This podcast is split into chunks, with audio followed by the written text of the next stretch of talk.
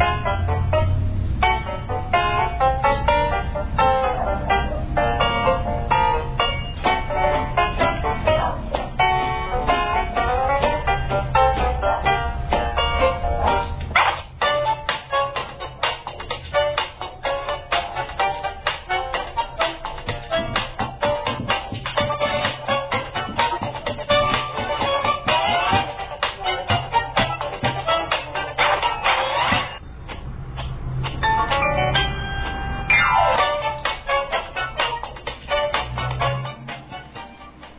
Aquí estamos eh, con Luis Aguilar, bienvenido a nuevo miércoles en esta radio pública. Hola Pau, ¿cómo te va? Hola Pelle, bueno, hola la audiencia, buenas tardes. Como siempre, un placer estar aquí este ratito y compartir para tanguitos, como casi siempre, y algunos, algún retazo de historia, algún retazo de anécdota, como hacemos Sí. siempre. Estábamos hablando fuera de aire de lo Sí. lindo que estuvo el viernes. Mm, Muy linda muy presentación de Barrio de Tango ahí en el generó teatro. un clima extraordinario, yo, nosotros lo sentimos de arriba del escenario, bueno, y, es una manera de decir en la estación arriba del escenario porque no es tarima, pero se sintió estar allí y la conexión, lo que, lo que se generó entre nosotros y el público fue muy lindo, realmente, eh, nada, y agradezco a la gente la atención, el silencio, esa cosa que es tan necesaria en este tipo de espectáculos. Pero realmente... Y el canto también, porque hubo un momento en que había como un corito ahí que cantaba los sí, tangos. ¿viste? Qué lindo Sí. eso también. Sí, sí. Yo me imaginaba, viste que el, el afiche decía los tangos que sabemos todos. Y cuando repasamos, el espectáculo se llamó Clásicos por esa, por esa misma razón, con esa misma intención. Em, yo estaba absolutamente seguro de que alguna gente iba a recordar todos los tangos, otros algunos tangos, pero que todos iban a recordar, aunque sea un cachito, que Claro. dicen, alguna- algún pedazo del estribillo, de- porque nada, son tangos muy conocidos y por supuesto tienen esa esa característica de que algo que te queda, como decías vos, Sí, ¿no? algo que te te queda- queda la infancia, Claro. que te queda me dando vueltas en la cabeza. Me hizo acordar a mi abuelo, ¿viste? Claro. Yo que escuchaba tango y a veces yo llegaba y él estaba escuchando alguno de esos tangos y los tarareaba. los cantaba. Claro, claro. Y te quedan, te quedan reverberando en la memoria, por supuesto, esa fue la intención, eh, re- recuperarlos, este, porque, bueno, eh, es cierto que en algún momento fueron muy versionados, pero ya por ahí no se escuchan tanto, Claro. porque hay renovación, porque hay otros tangos y demás, y este, entonces está bueno tener un encuentro con ese con ese pedazo de historia. Fue muy lindo, nosotros nos sentimos muy bien, muy confortables y bueno, es probable que se repita, no sé si ahí o, o- o en otro lugarcito, pero tenemos ganas de repetirlo porque siempre hay un hay un otro lugar con algún otro público que, que por ahí quiera Claro. pasar eh, y vivir ese, vivir ese momento. Vamos a ver si, si lo logramos. Pero bueno, gracias Ah. por traer a la memoria para agradecerle a, a la gente del Teatro de la Estación, por supuesto, y a, a la gente que vino, que llenamos la salita, afortunadamente. afortunadamente. Buenísimo. La oyentada atende para la próxima, no se pierdan ese, ese Sí. espectáculo de, de clásicos. ¿Te acordás que hablamos de, hablamos en ese espectáculo de algunos tangos, tres Sí. o cuatro tangos que eran eh, que fueron muy populares, pero que tardaron un tiempo en, en serse muy masivos, porque la sociedad del 40 no, era, no fue la misma que la del 60. Pasaron muchas cosas, digamos, desde el 40 hasta el 60. Una de ellas es el acceso a la educación masiva de la población, Mm. este, después de las primeras experiencias peronistas, ¿verdad? Entonces, el fomento a la educación y, y que los hijos de, de la generación anterior, que algunos, como el caso de mis viejos, no habían terminado ni el primario, no solo pudimos ac- ac- este, acceder a la educación primaria, sino tipo de educación superior. Fue todo un valor de la sociedad argentina. Y, es- y esos tangos hablábamos hablábamos de, mm, de Naranjo en Flor, hablábamos de Malena, hablábamos de María y hablábamos de nostalgia, para poner cuatro tangos ejemplos de lo que pasó en ese sentido. Tangos complejos en el sentido de un mensaje elaborado, muy elaborado, una poesía muy profunda, muy metafórico, con muchas metáforas, con muchos símbolos que se bailaron en el 40, 40 y pico, principio de los 50, porque este, tenían buenas melodías y en ese momento el tango era baile, puro baile, eh, pero que recién se instalaron como masivos, accedieron a una enorme popularidad y masificación, por, por volver a decirlo así, en la década de 60 o pasada la década, final de la década de 60. Por ejemplo, Naranjo, en Flor fue un tema que se reconoció como, como, como una poesía extraordinaria sobre fines del 60, cuando, o a los mediados del 60, cuando lo grabó Goyeneche. Claro. O sea, con un estilo más de, menos de, de, de tango bailable y más de tango para escuchar y demás, ¿no? La danza se había perdido mucho, había retrocedido, ya no estaban los bailes de carnaval, los bailes masivos de tango, no había, no había. Nuestra generación ya tuvo que acceder a otra cosa, a otros ritmos, esa invasión cultural que significó la caída del 55 del peronismo y la, la habilitación de, la, de las barreras para que entrara la música y no se defendiera la música nacional, hicieron que mi generación este, dejara de bailar tango en ese momento y bailara lo que venía, el rock, la cumbia y demás. Bueno, el tango se refugió en algunos, en algunos lugares para escuchar y se valorizó mucho la palabra, la, la letra, y ahí empezaron a tener otra vigencia esos tangos que se bailaron pero que no eran muy escuchados. Claro. Tardaron 20 años o más en, en acceder a, a esa situación. Bueno, hoy vamos a hablar de un tango que este año se cumplen 24 años de su elaboración, de su creación, pero que precisamente por haber sido en esa época diferente, estamos hablando de un tango de Piazzolla, uno de los representantes de ese momento del tango, hizo un corte con el tango anterior y demás, estamos hablando de Adiós Nonino. Oh un tango que inmediatamente, sí, wow, que tuvo también primero un, una versión instrumental y después el que le puso letra, inmediatamente entró en el corazón de la gente y sigue estando, sigue habiendo versiones y mucha gente, lo, muchos artistas lo versionan y demás. ¿no? Fue compuesto en 1959 con motivo de la muerte del padre de Piazzolla eh, y se iba a convertir y se convirtió obviamente en un clásico. Eh, sabemos quién fue Piazzolla, un autor de una enorme y extensísima obra, eh, muy importante y de mucho aliento, pero Adiós Nonino fue, es y va a ser siempre sinónimo de Piazzolla. Eh, los autores y los compositores, por más en, digamos, amplia que sea su producción, siempre tienen alguna obra que a veces, sin ser la más lograda, define el estilo, ¿no? A veces coincide, digamos, su obra más lograda, eh, y a veces no, pero es la que define el estilo.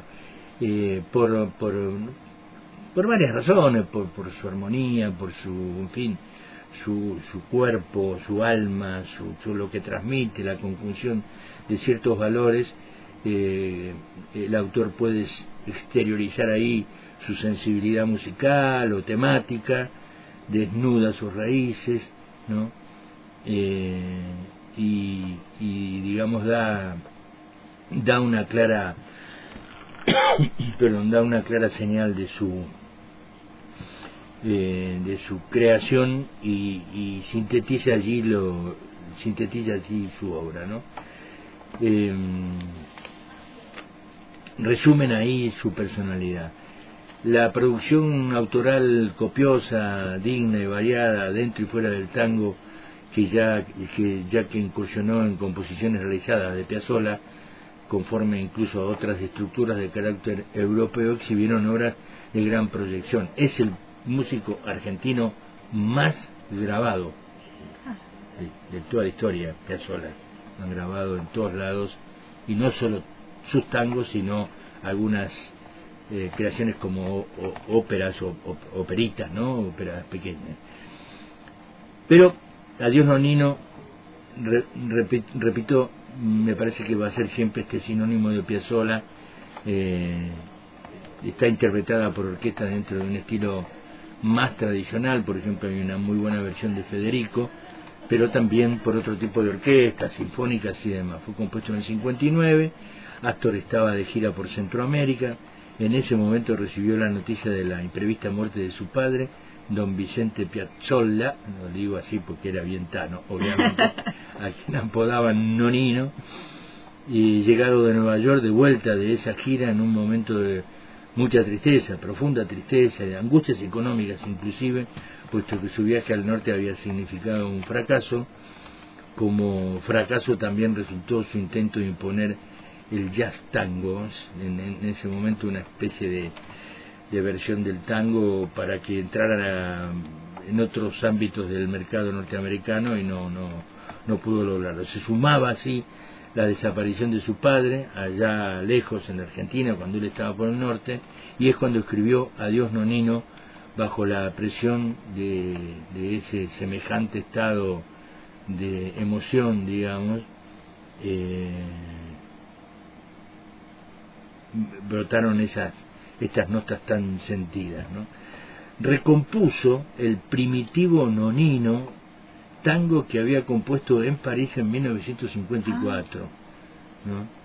Hay una grabación de esa obra por la orquesta de Pepe Basso, José Basso, en julio del 62, del cual conservó la parte rítmica. Reacomodó lo demás y agregó después eh, ese prolongado y melódico fragmento de notas largas y sentidas allí se nota que subyace ese profundo, ahogado y angustioso lamento por la muerte del padre, ¿no? Obviamente que uno supone que Piazzolla, el gran artista, sin lágrimas lloró esa noche, pero obviamente a través de su arte, como suelen hacerlo los artistas. Dejó para la historia de la música argentina una de estas, una de las más bellas e imperecederas páginas, y como verdadero clásico se le dedicaron muchas grabaciones, conjuntos reducidos, orquesta compuesta por numerosos músicos, solistas, eh, brindaron distintas versiones de esta, de esta obra. ¿no? Eh, la primera es la del autor, el propio Piazzolla con un quinteto. Piazzolla en bandoneón, Jaime Gossis en piano, Quicho Díaz en contrabajo, el legendario Quicho Díaz, y Horacio Morvicino, otro director eh, y, guitarrero con guitarra eléctrica, y Simón Bayur en violín. Eh, esta fue la, primera versión de Adiós Nonino, obviamente la grabó él eh, y con él al, al bandoneón. Em, hay allí un, distintas maneras de analizar la obra, y hay momentos de mucha dulzura en el sonido, de muy, muy delicada para, para interpretarlo muy delicadamente.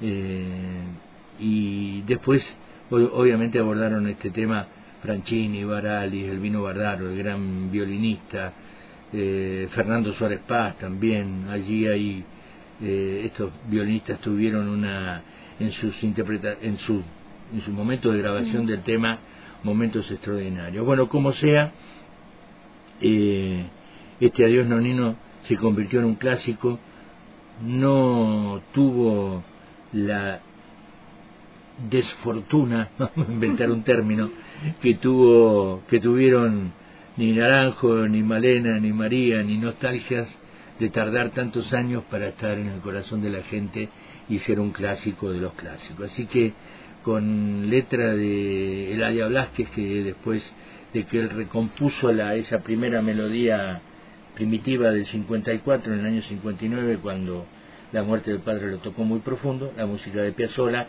y la versión que hiciera de este tema el negro Lavie, Raúl Lavie. Vamos al encuentro de Adiós Nonino.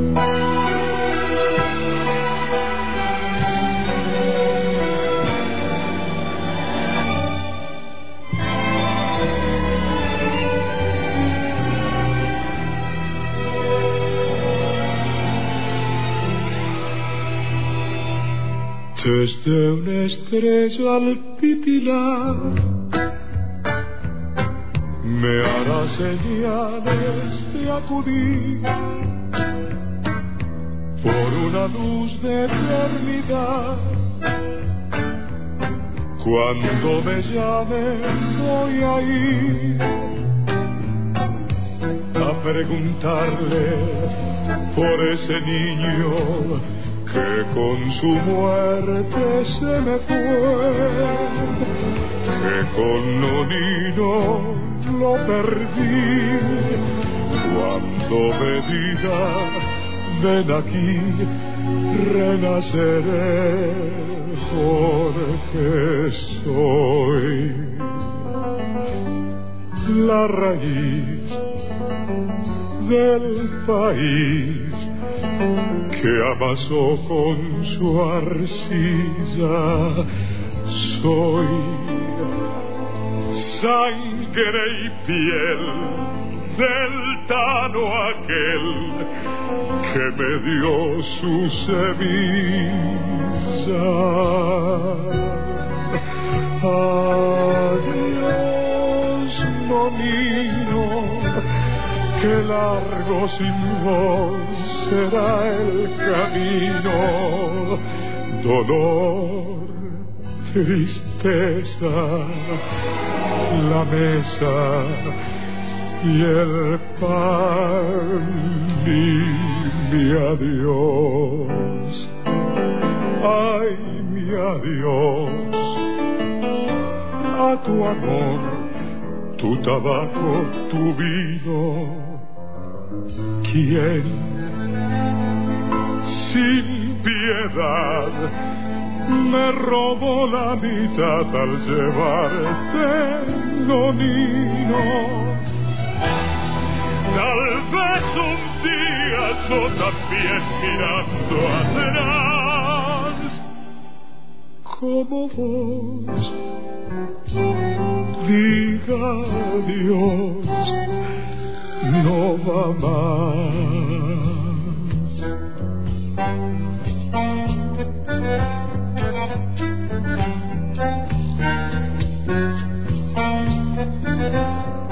Y hoy mi viejo nonino es una planta, es la luz, es el viento y es el río. Este torrente mío lo suplanta, prolongando en mi ser su desafío. Me sucedo en su sangre, lo adivino, y presiento en mi voz su propio eco. Esta voz que una vez me sonó a hueco cuando le dije adiós, adiós, nonino. Soy la raíz del país que amasó con su arcilla. Soy sangre y piel del tano aquel que me dio su semilla. Adiós, nonino, dejaste tu sol en mi destino, tu ardor sin miedo, tu queredo de amor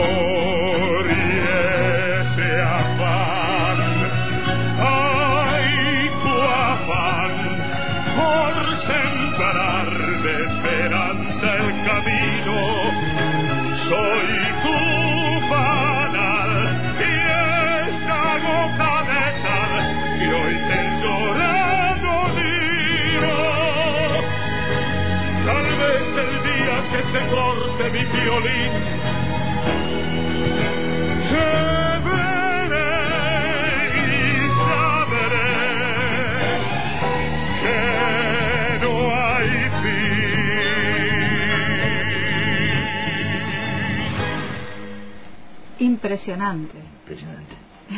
Te deja así. Sí, sí. este, Impresionante, impresionante. Eh, Por supuesto que la frutillita del postre para ese tema fue la poesía de Ladia, ¿no? Claro. Sí. Ahí me parece que pudo traducir absolutamente todo lo que le llegaba de la música y todo lo que Piazzolla puso en esas notas tan dolidas por la muerte de su papá. Puede ser que a la gente le haga acordar a su padre, a mí me hace acordar más de mi abuelo, que fue con el que tuve las primeras lecciones de música. Eh, con mi viejo no había una, una cercanía de, artística, ni mucho menos. Con mi abuelo tengo esa, con mi abuelo materno, digamos. Tampoco tuve cercanía física, ni con mi abuelo materno ni con mi abuelo paterno, digamos.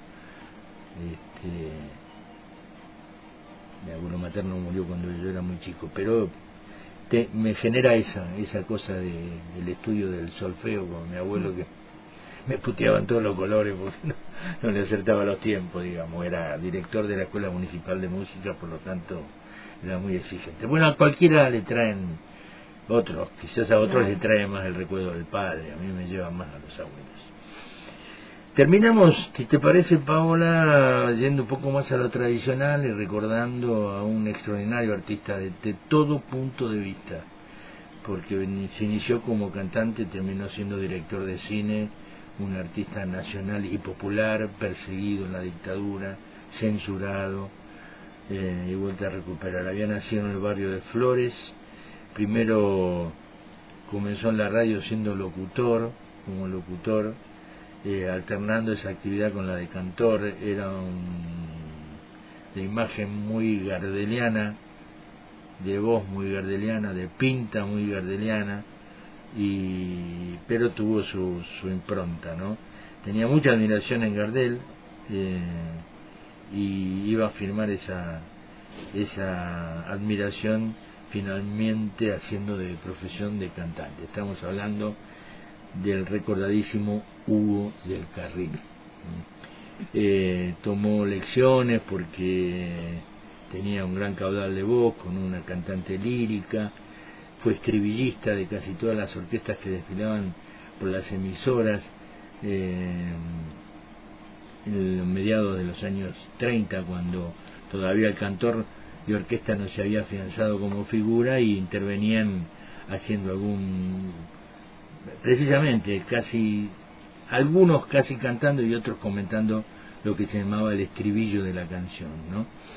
Eh, intervino en una película que se llamó Los muchachos de antes no usaban gomina, eh, cantando un tango allí, eh, con música de Francisco Canaro, titulado, un clásico, Tiempos Viejos. Tenía una, una muy atractiva estampa, digamos, muy simpático, tenía una buena dicción, una buena sonrisa, digamos, y a partir de esa fugaz aparición en el cine nacional, actividad que le proporcionó fama y dinero, al mismo tiempo le dieron a su nombre una figura de dimensión de ídolo, era un ídolo popular sin ninguna duda, ¿no? Así que trabajó mucho en cine y siempre con esa impronta de, cantor. Em, se había gigantado con esta aparición en la pantalla su actividad de cantor y empezó a, rondar por las radios con en escenarios porteños, giras en el interior y América y extendieron su éxito y su prestigio. Como decía, este cantante con un estilo muy personal, muy gardeliano, de gran calidad y emotividad y quedó mucho, mucho en el, en el, en el surco, en el disco de lo que hizo. Em, después se inició eh, como director de cine y allí dio títulos extraordinarios a la cinematografía nacional de ese entonces, ¿no? Eh, que fue otra de sus grandes pasiones y terminó más dedicado a eso que a otra cosa. Se inició con historias del 900, del 900, Las aguas bajan turbia, basada en el libro El río oscuro de Alfredo Varela, un éxito extraordinario, este, sin ninguna duda, si hubiera habido en otro contexto, aquella película hoy, digamos, hecha hoy, con, la, con, con el contexto de hoy, hubiera sido nominada para mejor película extranjera en los Oscars, sin ninguna duda. Eh, dirigió La Quintrala, más allá del olvido, una cita con la vida, culpable, bueno, en fin, una cantidad de, de películas eh, que, digamos, su, su mensaje era el compromiso con los desposeídos, totalmente. Él reclamaba desde el cine, digamos, y reflejaba a estos personajes eh, que estaban fuera eh, como se dice hoy, excluidos económicamente. Estas convicciones políticas lo acercaron decididamente al peronismo, le provocaron un enfrentamiento con muchos sectores artísticos adversos a Perón, que eran muchos, como le pasó a Discépolo, ¿no? En aquella época, y que por ese motivo le restaron importancia a su obra, lo aislaron en el afecto y en la amistad, máxime cuando grabó la popular este, la popular marcha peronista, ¿no? Los muchachos peronistas. Así que un, un artista con muchas aristas, eh, muy, eh, muy característico, con un gran compromiso, que, ya te digo, fue en a partir del 55 fue censurado y como muchos tuvo, no, no tuvo trabajo y demás. Después, lentamente, logró retomar su actividad. Así que eh, lo, lo recordamos rápidamente, vamos a escucharlo para que, bueno, al que no lo recuerde o al que no lo escuchó nunca, que por ahí hay, tenga, em, digamos, la posibilidad de, de, escuchar eh, de, quién estamos hablando. El tema se llama Vendrás alguna vez, la música es de Alfredo Malerva, la letra de Luis César Amadori, otro gran director de cine, muy amigo de él, y mm, con esto nos despedimos como hacemos siempre tratando de recordar algún protagonista con un poquito de texto y lo, lo ejemplificamos con un tema. Así que muchas gracias, Pau. Nos vemos el miércoles el próximo miércoles. Muchas gracias.